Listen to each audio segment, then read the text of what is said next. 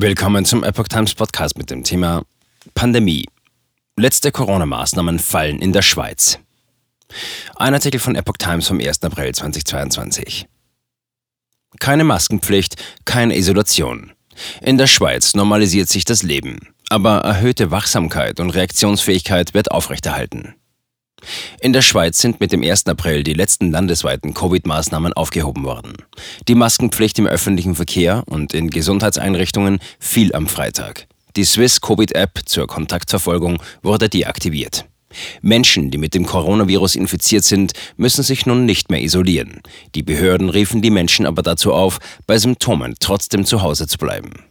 Die Regierung begründete die Schritte diese Woche mit der hohen Immunität in der Bevölkerung und der stabilen Lage auf den Intensivstationen. Die 7-Tage-Inzidenz liegt in der Hälfte der 26 Kantone bei unter 1000 Fällen pro 100.000 Einwohnern. Bereits Mitte Februar wurden die meisten Beschränkungen aufgehoben. Seit damals sind in Geschäften, Restaurants und Kulturbetrieben keine Corona-Nachweise und Masken mehr nötig.